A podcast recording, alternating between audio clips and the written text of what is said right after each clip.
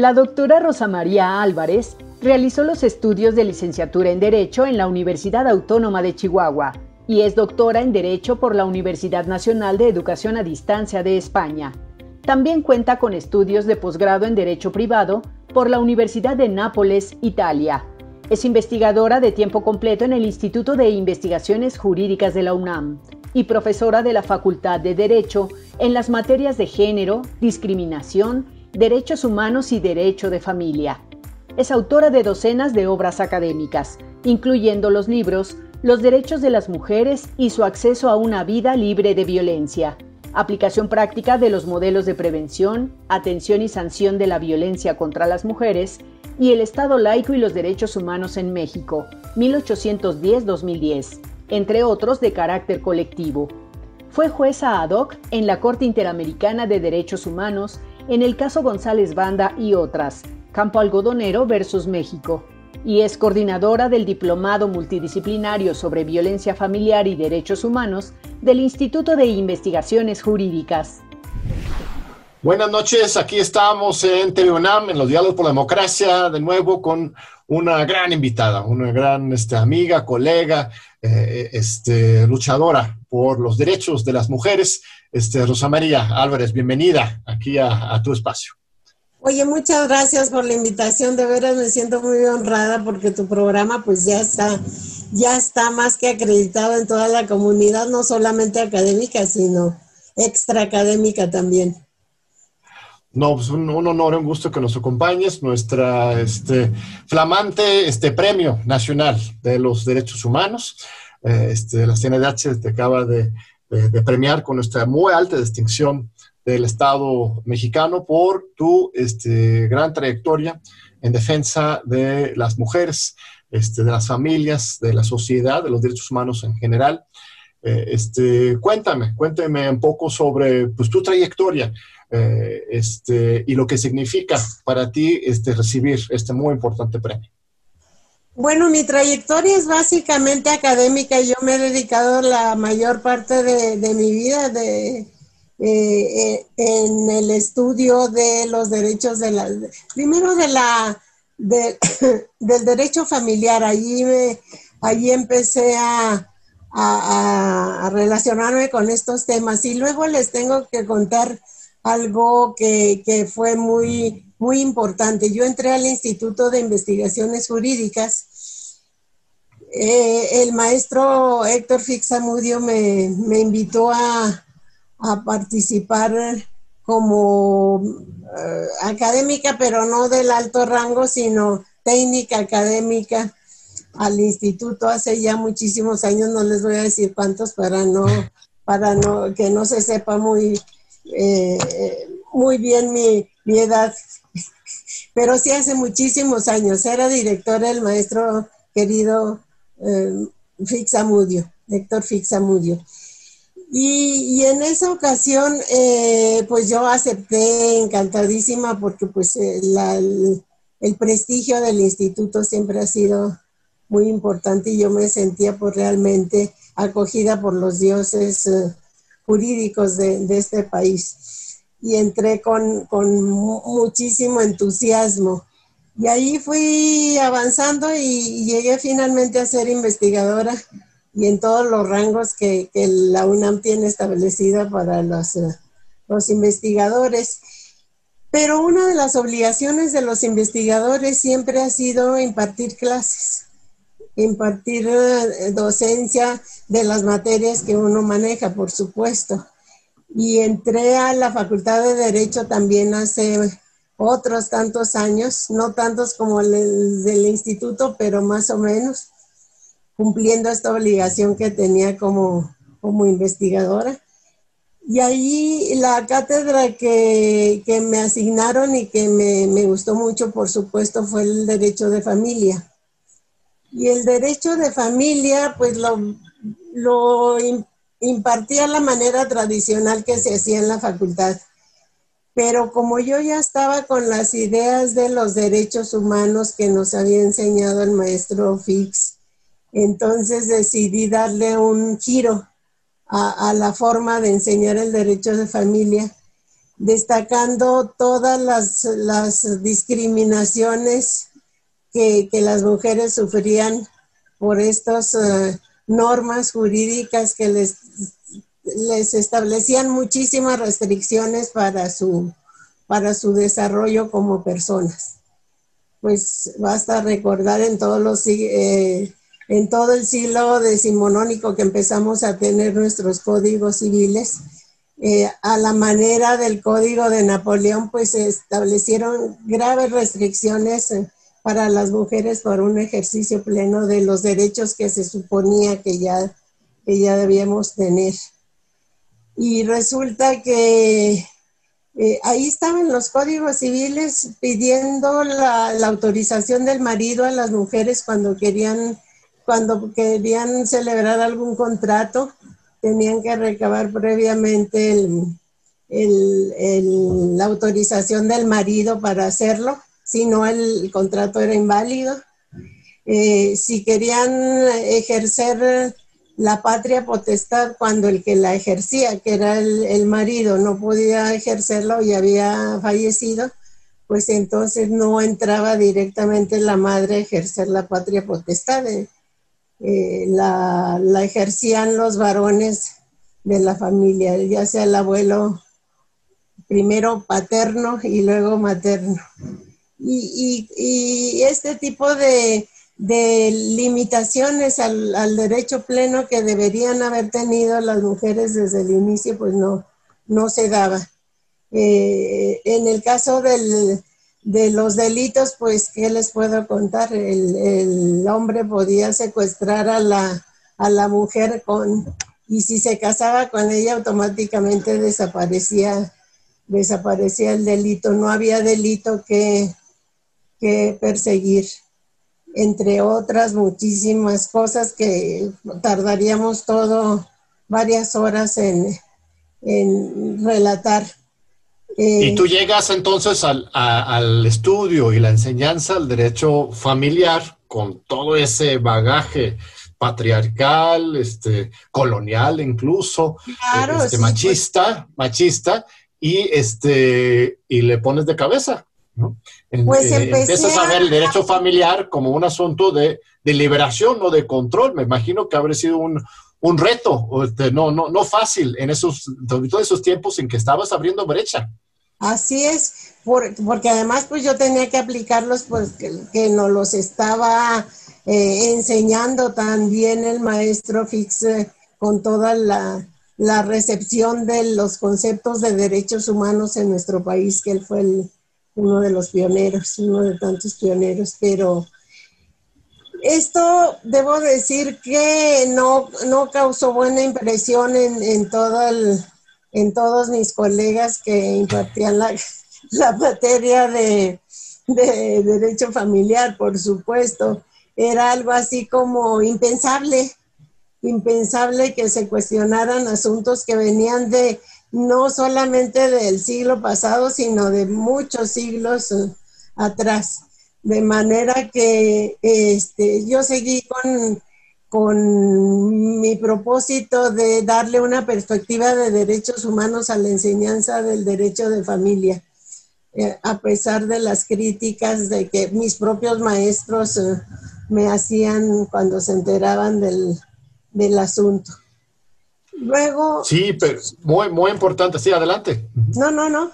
Eh, fue otra, otra, el utilizar otro, otro lenguaje y es como si yo les llevara a, mis alumnos unos lentes para que vieran una realidad como debía ser y no como estaba en nuestros, en nuestros códigos, en nuestras leyes.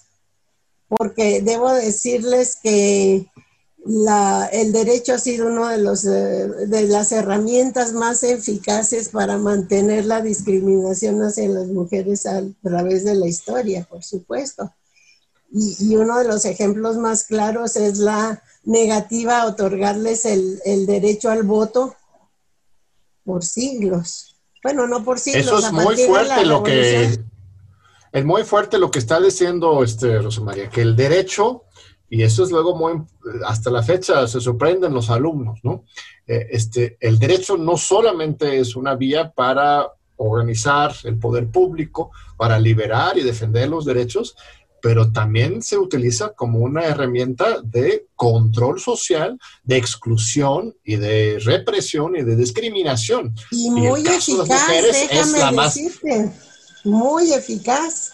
En el caso de, de las mujeres, el derecho fue el, mecanismo para mantener esas, esas discriminaciones que a lo largo de la historia se habían dado hacia las mujeres.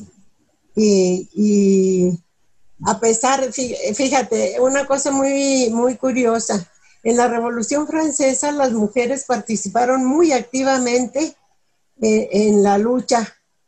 Y, ¿Y cuál no sería su sorpresa? Que cuando ganaron, los revolucionarios y, se dio por necesidad los cambios que, ellos planteaban. Eh, se, eh, se, resolvieron todos, menos el del reconocimiento de los derechos igualitarios a las mujeres. Las mujeres habían participado activamente y no se les concedió el derecho al voto, que era uno de los, de los elementos que ellas consideraban tan necesarios para, para poder sentirse iguales a los varones. Y, desde luego esas mujeres que participaron después fueron criticadas porque se les decía que como era posible que anduvieran haciendo esas cosas fuera de los uh, muros de sus casas en lugar de estar cuidando a sus hijos ya, y, complaciendo al marido. Entonces, uh, de ahí para adelante, de ahí para adelante esa situación se, replicó en pues, varios de los países europeos y por supuesto en México podemos decir lo mismo. La Revolución Francesa, en la Revolución Mexicana, por supuesto que participaron muy activamente las mujeres en todos los aspectos. Hubo reuniones de mujeres para, para eh, quitarse el yugo de, del sistema político que estaba vigente para uno nuevo. Eh, se llevaron a cabo dos congresos eh, feministas en, en 1906. En 1906 en Yucatán se llevaron a cabo dos congresos feministas que albergaron a mil, más de mil asistentes, la mayor parte de ellos eh, mujeres, la mayor parte digo porque quien auspició esos congresos y dio el dinero para que se pudieran llevar a cabo y dio muchas ideas eh, eh, de que desde el gobierno se podían dar, fue el gobernador Salvador Alvarado. Él propició la realización de esos eh, dos congresos. Y ojo, fueron en, en 1906 y en, paralelamente se estaba convocando a, la, a, los representantes para la revisión de la de la constitución de, 1900, de, 1900, de 1857, que no se pensaba en una nueva constitución, sino era simplemente en una, una reforma a esa constitución, que entre paréntesis era muy avanzada, pero bueno. Y sí, y entonces eh, no sé, no, no, eh, no se les, eh, los congresos 2010, oído yo con 2000, 1906 el reclutamiento para los que iban a formar parte del, análisis de la nueva constitución o de la anterior o de la vigente constitución fue empezando en 1906 también. Y cuando se, ya se estableció el Congreso Constituyente del año siguiente, resulta que alguien preguntó por ahí que por qué no había ninguna mujer y la respuesta fue que a las mujeres no les interesaban esos temas. En, en 16 dices, sí, ¿no? ¿Qué cosas? En 17 este dijeron eso de, de, por qué no habían reclutado en, en, 16, entonces a mí se me hace una cosa verdaderamente pues esquizofrénica. Sí, es increíble porque eh, primero se logró superar, bueno, superar, entre comillas, este, atender en un inicio el asunto de clase, ¿no? Porque primero el voto era solo para los ricos, ¿no? Los que tenían dinero y ah, pagar, o, los burgueses. Y eso ya se iba conquistando, se iba conquistando el sufragio universal para hombres. Este, pero ha resultado la historia más difícil aún. Eh, este, romper la brecha, el patriarcado, pues la brecha de género, que la misma brecha de, clases, que la brecha obviamente todavía existe, pero en materia de derechos políticos, este, todo esto todavía está en nuestro sistema jurídico. O sea, regresando al tema del derecho familiar, que, eres de las grandes maestras en, la materia, eh, este, ¿siguen, ¿sigues detectando rezagos de esta, este viejo sistema patriarcal o ya le hemos dado la vuelta y ya es este, una esfera este, libertaria este, para, para las mujeres el derecho familiar actual del siglo XXI? Fíjate que aquí hay una cosa que yo creo que sí debe de quedar muy clara. Pensamos que el derecho eh, es eh, la, la, herramienta más eficaz para modificar la realidad social. Y, aquí está muy claramente, es muy claro que no es así, porque hay leyes ya que favorece, que han favorecido desde, desde 75, cuando menos se, se intentó con la primera conferencia eh, de mujeres que se celebró en la Ciudad de México, se modificaron rápidamente, se buscaron todas las fallas que tenía nuestro sistema jurídico en relación a las mujeres y, lo trataron de, de arreglar.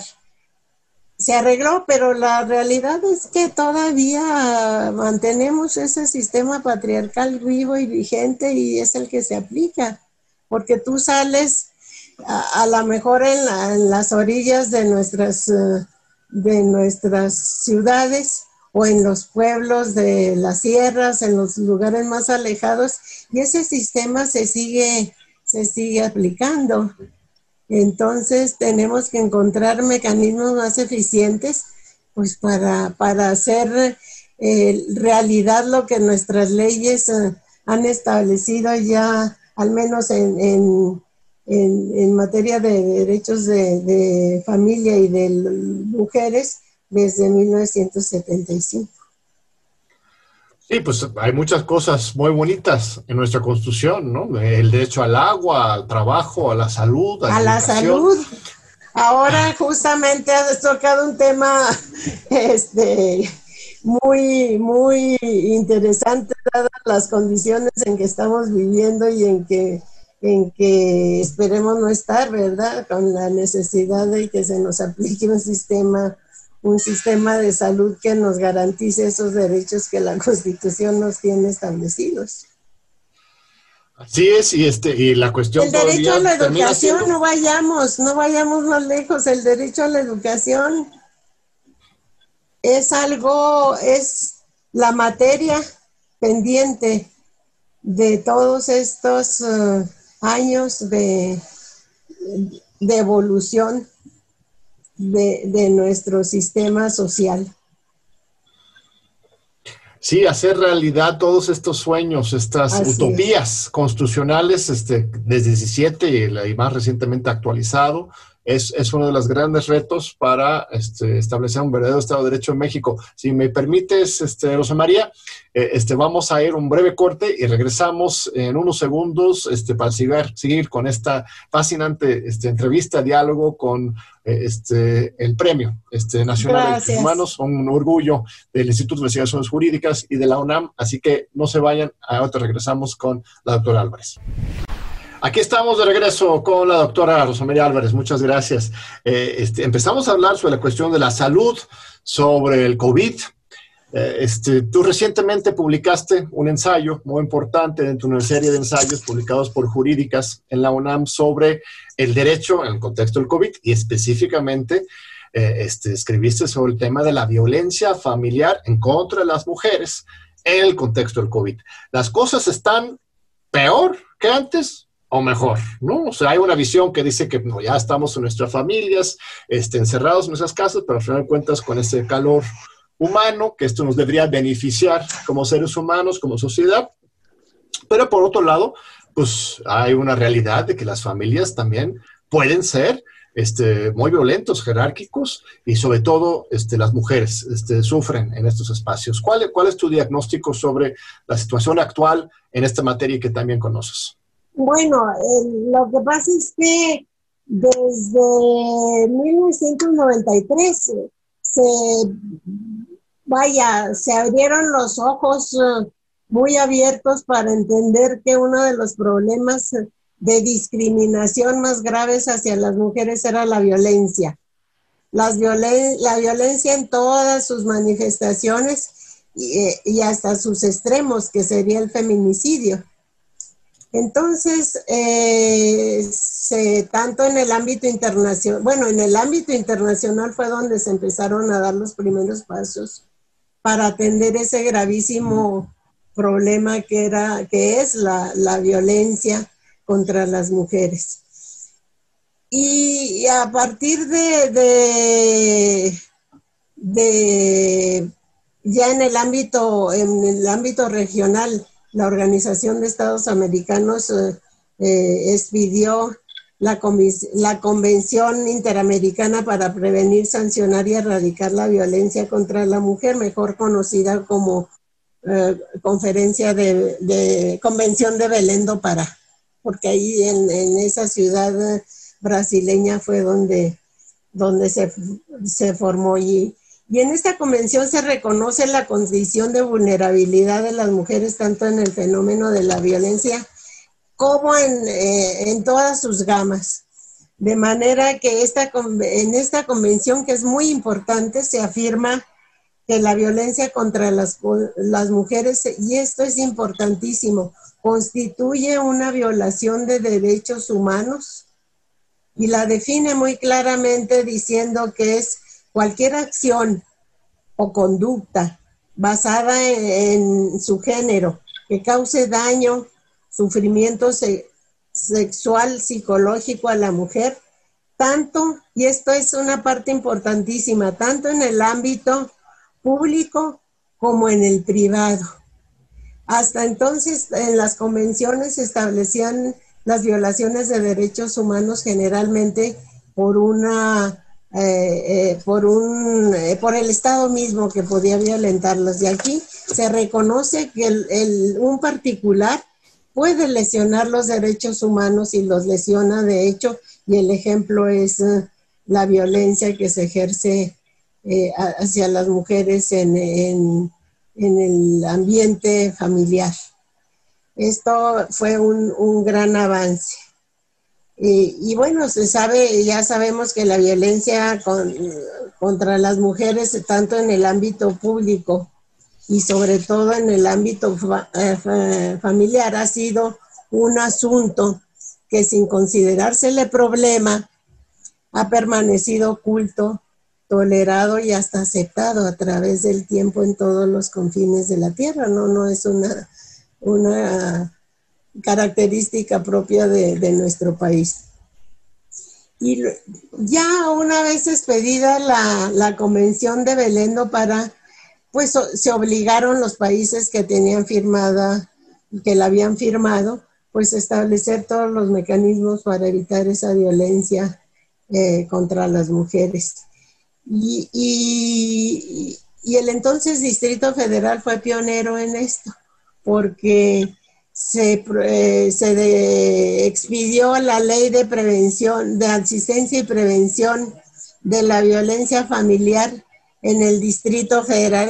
Era una, en, en, México la primera forma de violencia contra las mujeres que fue reconocida fue precisamente la violencia familiar se habían hecho una serie de estudios previos, eh, encuestas, y, que determinaron que, las mujeres eh, en esta ciudad, al menos eh, seis mujeres de diez, habían sufrido algún, alguna acción que atentaba contra esos derechos que ya se tenían reconocidos como derechos humanos. De manera que se, gracias a esas encuestas que se hicieron por el gobierno de, del Distrito Federal, se expidió la primera ley de asistencia y prevención de la violencia familiar en el Distrito Federal en 1996.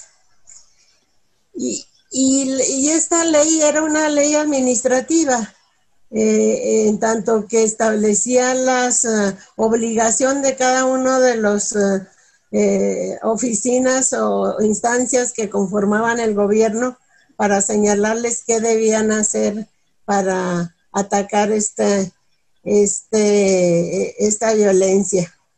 Y luego, como sucede siempre, esta, esta ley fue replicada en la mayor parte de los, de los estados de la República. Eh, finalmente se reconoció que con esto y que, la, eh, que en el ámbito familiar, debiendo ser el espacio más que debía brindar más seguridad a sus miembros y, más protección, también era el lugar más propicio para la emergencia de conflictos entre ellos. Y que en ese espacio los conflictos cobijaban la violencia hacia los miembros más débiles de la familia.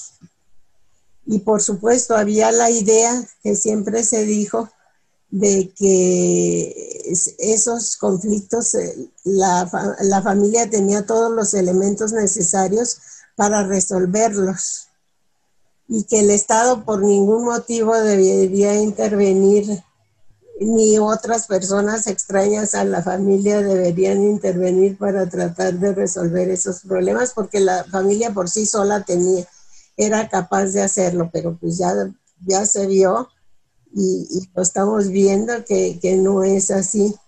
Eh, esto, es, esto es curioso porque hubo unas, uh, unos autores norteamericanos Gales y Strauss, que eh, hicieron un artículo, elaboraron un artículo muy, muy interesante en que llegaron a afirmar que la familia era la institución más violenta de la sociedad y que, eh, con excepción, claro, del ejército, de su ejército norteamericano en tiempos de guerra, porque ahí sí era la, única, la única circunstancia que podía eh, competir con la violencia familiar.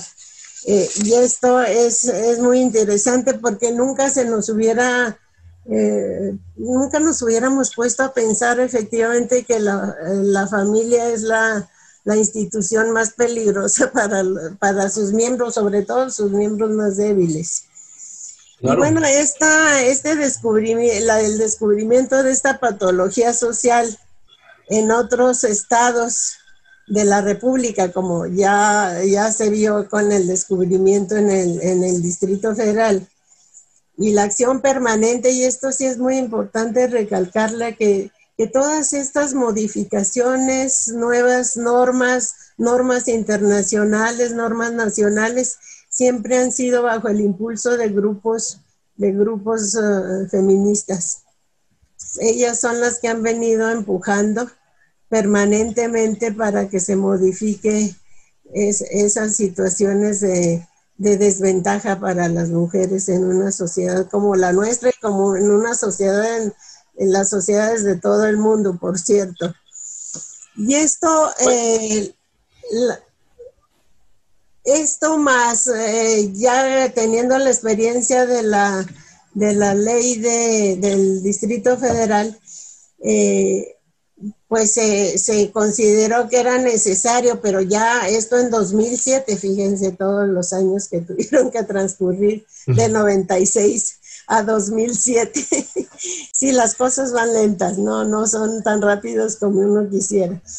Eh, ahí en 2006 se, se expidió la, se promulgó la Ley de General de Acceso de las Mujeres a una Vida Libre de Violencia, una ley general que, era aplicable a toda, a toda la República. Y luego, como suele ocurrir, pues todos los estados, o no todos, eh, la mayor parte de los estados replicaron con sus propias leyes estatales de, del derecho de, las mujeres a una una vida libre de violencia. Cuéntame, Rosa María, este, como bien señalas, esta legislación ha avanzado de manera espectacular y ahora podemos hablar de las reformas más recientes, por ejemplo, a nivel constitucional que garanticen paridad. O sea, la ley va avanzando, pero como bien dices, es en la práctica el litigio, la defensa práctica de los derechos de parte de las mujeres y las sociedades que se va consolidando y realmente haciendo valer estos derechos. Tú mismo participaste directamente en un caso muy importante, el del campo algodonero, ¿no? en que justamente se le condenó, a el Estado mexicano por pues no proteger, no garantizar condiciones libres de violencia a este, las mujeres, en particular de Juárez, ¿no? En un contexto, sigue siendo muy fuerte, pero eh, en un contexto particularmente eh, este, grave de feminicidios, de violencia estructural, este, machista en contra de una población de mujeres en la frontera norte. Eh, este, cuénteme un poco de esa, de esa experiencia como jueza ad hoc. Este, ¿Qué aprendiste tú? ¿Qué aprendimos nosotros todos como sociedad? ¿Y cuáles son las implicaciones de esa, esa, este fallo tan importante? Sí, con mucho gusto. Mira, yo, yo soy de Chihuahua. A pesar de mi corta estatura, este, soy de allá. que me pudiera identificar como de Chihuahua, pues no. Pero, y les digo, eh, en son de broma, por supuesto que me, corrieron del Estado por no estar, eh, tener la estatura reglamentaria. Pero eh, yo hice mi carrera allá, entonces en la Universidad Autónoma de, Chihuahua, y pues mi alma mater y yo siempre, mi, toda mi familia está en Chihuahua, salvo mis hijos que ya son chilangos. Entonces, eh, regularmente yo viajaba a Chihuahua y, más cuando me empecé a ver lo que estaba sucediendo con las mujeres desaparecidas eh, y asesinadas en Ciudad Juárez, que por cierto se les llamaba las se les llamó las muertas de Juárez.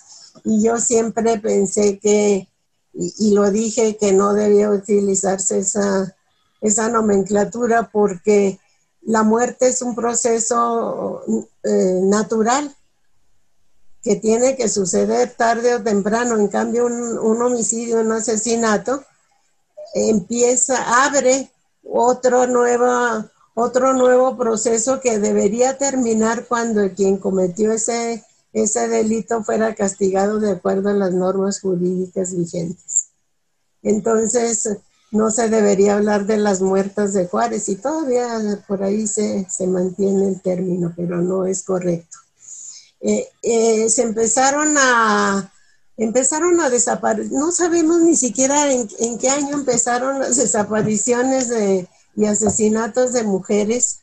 Eh, el asunto es que en, en, 93 ya el asunto trascendió, trascendió el, el Estado y, ya internacionalmente hubo ONGs interesadas en llamar la atención sobre lo que estaba sucediendo en Juárez en 93. Y el caso, eh, por supuesto, las autoridades hacían investigaciones a su manera y, la mayor parte de las investigaciones no, no redundaban en, en, este, en la terminación de ese proceso del que hablaba yo. Y, las mujeres seguían desapareciendo y apareciendo, sus, de algunas aparecían sus cadáveres y, a lo mejor ya no los podían reconocer. Eh, una, una situación verdaderamente inadmisible para un país que, se precia de ser democrático. Entonces eh, ahí se, se demostraba que, que para estas mujeres, eh, pues la democracia no había servido absolutamente para nada. La indiferencia social también es otro de los elementos que yo, que yo llamo la atención que, que había y que sigue habiendo, ¿eh? Todavía hasta la fecha la indiferencia ante asesinatos de mujeres, ante feminicidios, pues ya como que forma parte de, la naturalidad de, un país que se preocupa sin preocuparse de lo que está sucediendo. Y, en Juárez eso sucedió. Ni siquiera se puede saber o se ha podido saber cuántas mujeres desaparecieron en, en Ciudad Juárez a partir de 1993. Y, y bueno, pues así las cosas en 2001 eh, desaparecieron tres jóvenes, tres jóvenes, eh, una de 20 años, otra de 17 y otra de 15. O sea que dos de ellas eran para los efectos jurídicos eran niñas. Y las madres, por supuesto, ante la desaparición de las, de las hijas, fueron inmediatamente a dar cuenta a las, a las autoridades. Y las autoridades decían lo que solían decir siempre. Hay que esperar, este, porque seguramente van a regresar, andan, andan con el novio y atrás de esto estaba la idea de que no les hicieran perder tiempo con minucias. Entonces, eh, las, eh, las madres de estas tres jóvenes eh, siguieron su búsqueda, ellas fueron las que tomaron en sus riendas la, la, búsqueda poniendo carteles y, en fin, tratando de localizar a, las, a los hijos. Esto fue a, principios de 2001 pero a finales de 2001, en noviembre, fueron localizados eh, ocho cadáveres en un campo algodonero. Eh, es por eso que, toma el nombre, que le dio el nombre la Corte Interamericana al caso. Eh, había alrededor de Ciudad Juárez campos de algodón. En el Valle de Juárez se cultivó siempre un algodón de primera calidad que era exportado y que presumían en Juárez que era mejor que el, el mejor de los, eh, de los algodones que se, que se producían en, otros, eh, en otras latitudes. Y estaba lleno de, de, de ese tipo de campos. Y Rosa María, te voy a interrumpir un segundito porque tenemos que ir a nuestro segundo corte y regresamos para este, terminar con esta muy importante exposición del caso del campo algodonero y la lucha por los derechos de las mujeres en México. No se vayan, regresamos en unos segundos. Aquí seguimos con la doctora Rosa María Álvarez. Muchas gracias por seguir con nosotros. Este, doctora Álvarez, gracias por seguir. Este, continúe, por favor. Nos estabas platicando sobre la situación tan grave de feminicidios en, Juárez sobre el caso concreto del campo algodonero, cómo se habían desaparecido este, tres jovencitas, este, dos menores de edad, sus padres buscándolas por todos lados, por, al final pues aparecen. Este, sus este, cadáveres y este, estos madres eh, este, son los que llevan el juicio con un acompañamiento, entiendo, jurídico a la Corte Interamericana de Derechos Humanos. ¿Y qué, qué, resuelve la Corte? Este, ¿Por qué es tan importante este caso para este, hoy y para eh, este, futuros casos? Bueno, eh, déjenme que les diga que a mí siempre me gusta dar los nombres de estas tres jóvenes porque claro porque creo que es importante reivindicar también su, historia. Eh, Esmeralda Herrera Monreal, de 14 años, trabajaba como empleada doméstica en una casa en Ciudad Juárez. Y regresó, ya no regresó a su casa. Laura Berenice Ramos Monarres tenía 17 años cuando desapareció y Claudia, Claudia Ivette González, de 20 años, eh, trabajaba en una maquiladora, que era lo más frecuente que pasaba con las mujeres que, encontraban trabajo inmediatamente en todas las maquiladoras que, existían en esa época en Ciudad Juárez. Eh, eh, las maquiladoras preferían contratar mujeres que, que que hombres, porque las mujeres decían que eran más, eh, faltaban menos, eran más conscientes, eran más acuciosas con, con lo que tenían que elaborar. Y bueno, estas jóvenes, eh, eh, el sentir de la comunidad en Juárez era de que pues eran muchachas que venían de otros, de otros estados este, que llegaban y se instalaban en las partes más pobres de, la ciudad, en las, en las partes aledañas donde no habían casi ni los servicios más, más primarios, pero que inmediatamente conseguían trabajo.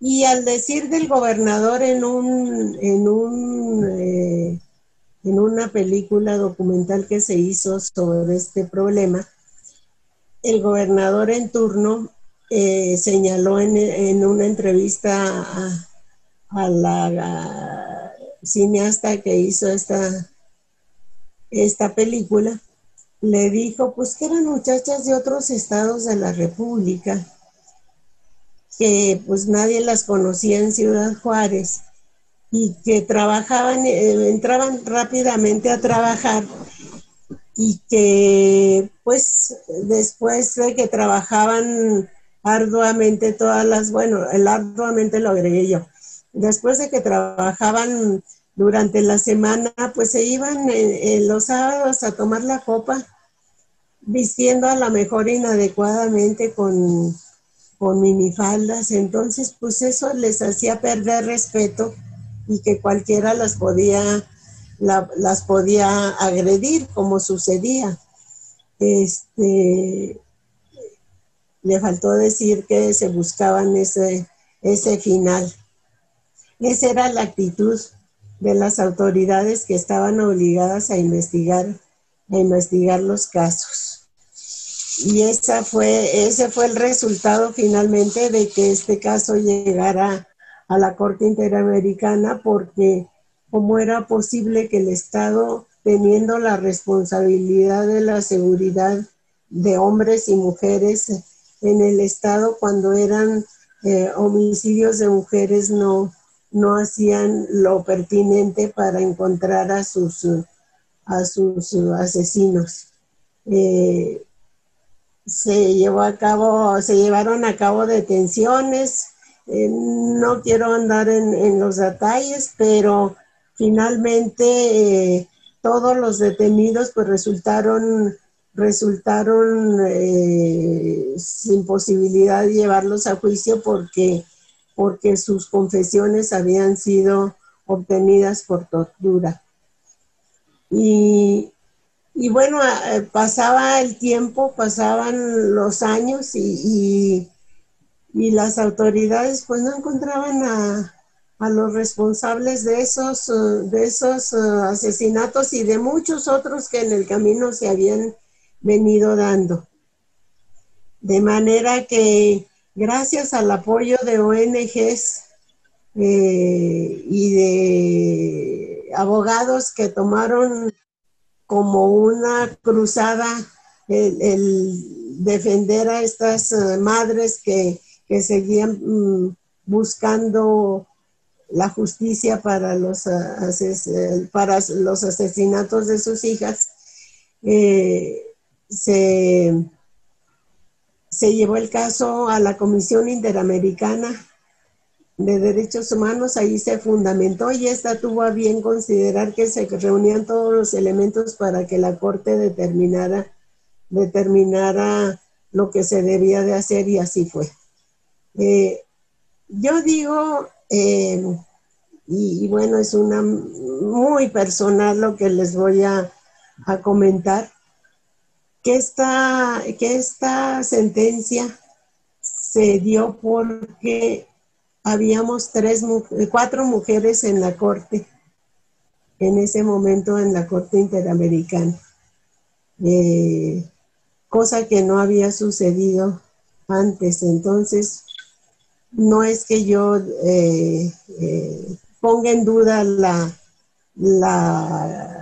capacidad y la intención de los señores miembros de la Corte, varones, pero creo que la sensibilidad de las mujeres eh, que estábamos ahí en ese momento, comandadas por Cecilia Medina, que fungía como presidenta, ayudó, ayudó mucho a que esto se resolviera de la manera en que se resolvió.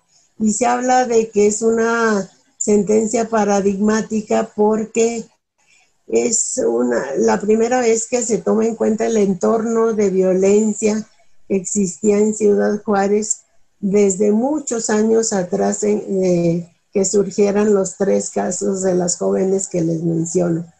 De manera que, fueron más allá del, de lo que llamaban los jueces el espíritu de la ley y tomaron en cuenta estos elementos que eran tan necesarios para poder entender lo que sucedía y para poder obrar en consecuencia para castigando o pretendiendo castigar a, quien no había cumplido con sus obligaciones. Y estos, estos eh, personajes pues eran nada menos que los eh, que el Estado mismo, el Estado mismo, porque los, déjenme que, les comente que los, eh, los que cometieron esos, esos delitos, pues todavía andan libres, nunca, nunca se lograron encontrar a quienes cometieron esos horribles asesinatos, porque las, las jóvenes fueron asesinadas de una manera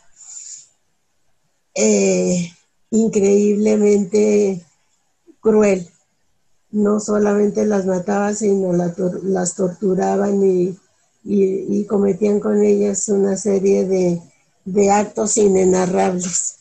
De manera que todo esto lo consideró la, Corte Interamericana y finalmente emitió una sentencia condenatoria para el Estado mexicano por no cumplir cabalmente con las obligaciones que estaban establecidas en toda la, legislación internacional eh, eh, que se había obligado el, el, Estado mexicano a cumplir y que pues ahí era evidente que no había cumplido.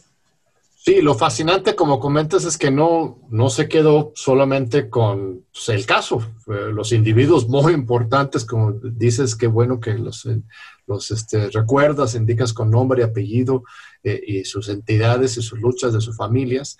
Eh, este, pero la condena de la Corte Interamericana donde participaste no fue solamente sobre ese caso, sino sobre la violencia estructural que afecta a todas las mujeres de la zona y de México y la responsabilidad del Estado que hoy sigue vigente, pues es muy importante. El Estado mexicano todavía sigue obligado por esa condena y otras, y los acuerdos internacionales que nos has relatado, este, para no solamente atender casos específicos de violencia, sino generar las condiciones para que haya un desarrollo pleno de todos los seres humanos y sobre todo de las mujeres que están en una situación de, víctimas frente al, al sistema patriarcal, ¿no?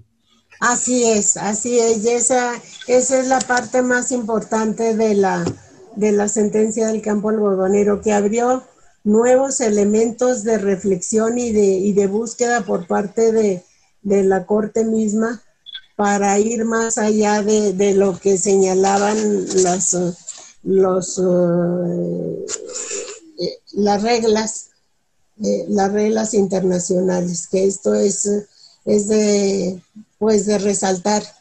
Y que, y que todavía estamos esperando que el, que el Estado mexicano cumpla cabalmente con, con todo lo relativo a, eh, toda la parte que, que, la Corte Interamericana estableció como obligación de prevención para que lo que sucedió en Ciudad Juárez no se volviera a replicar pues todavía estamos en espera de que se cumpla eficientemente.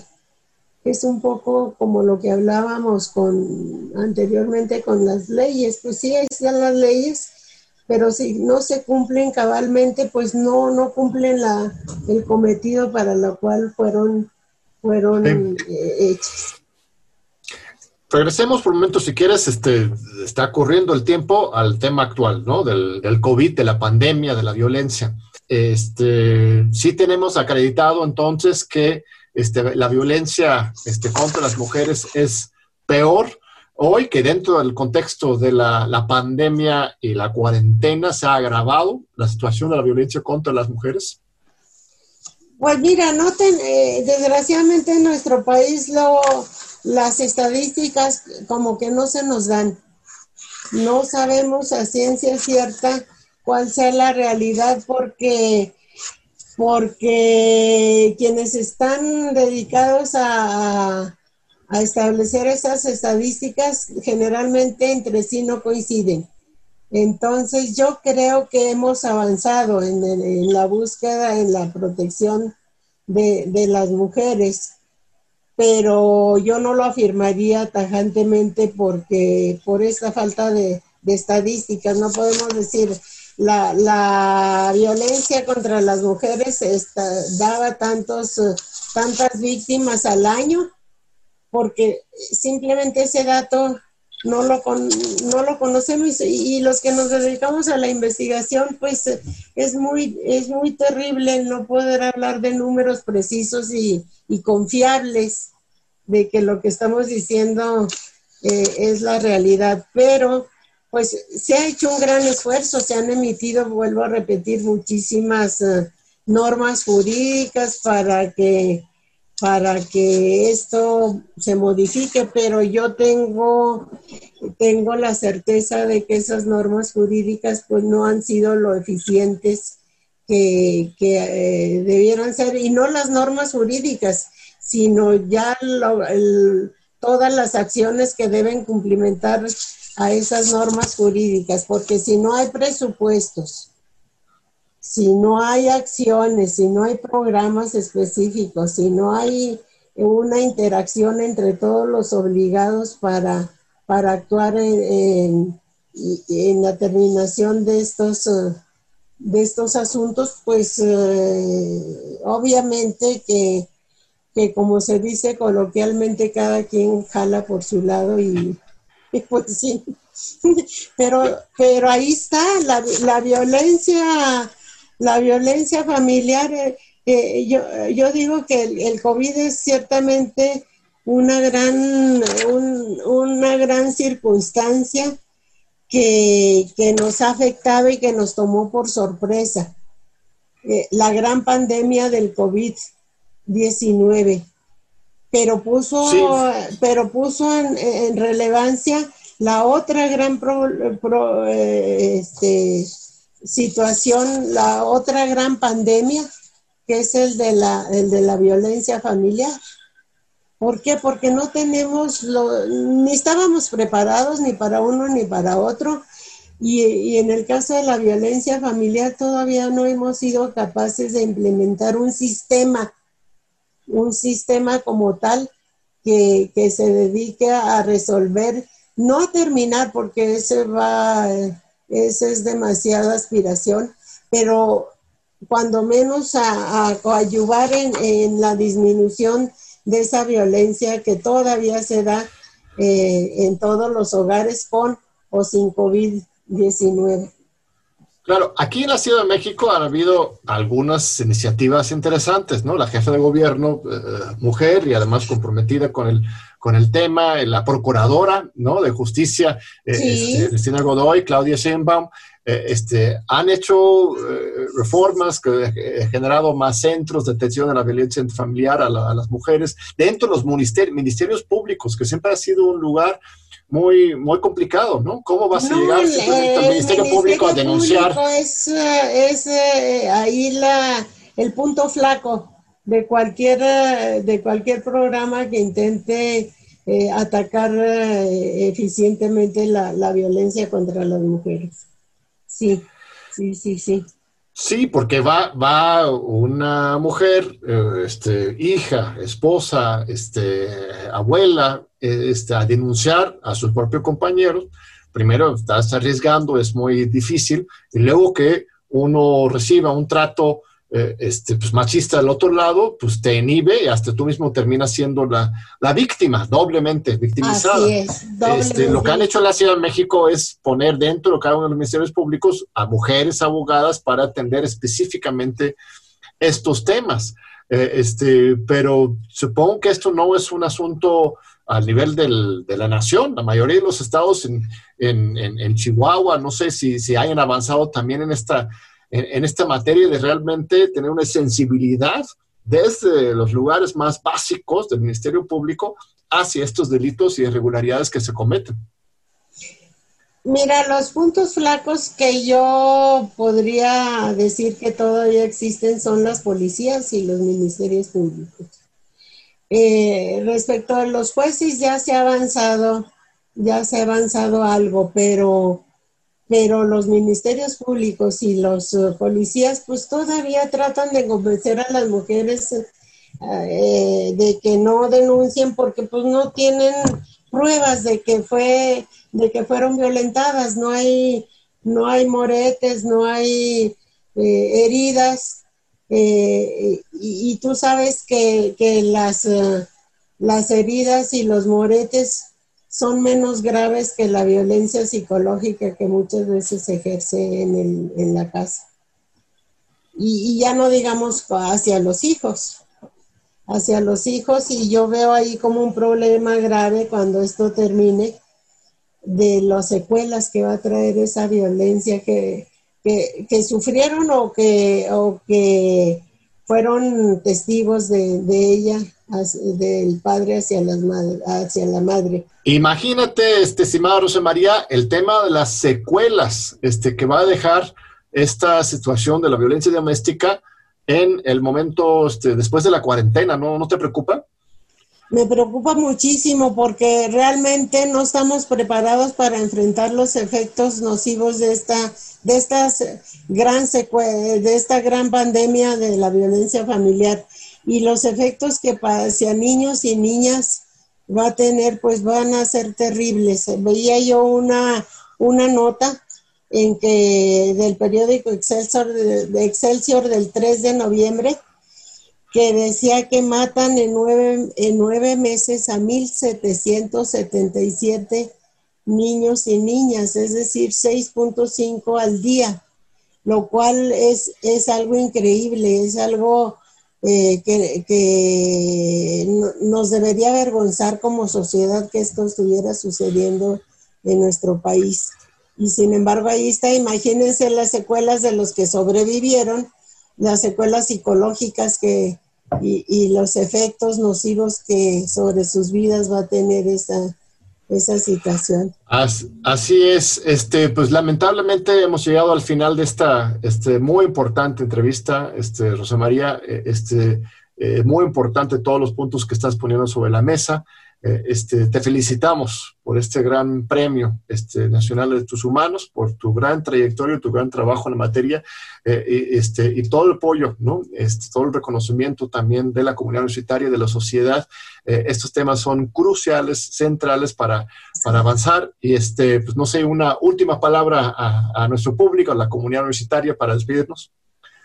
Pues que, que yo los, los incitaría a que a que nos comprometiéramos más en nuestro eh, espacio, en el espacio en que podemos eh, incidir, ya sea un metro, dos metros, tres metros, pero en esos espacios hacer lo que nos corresponde o lo que deberíamos hacer en favor de, estos problemas que siguen asolando a nuestro país.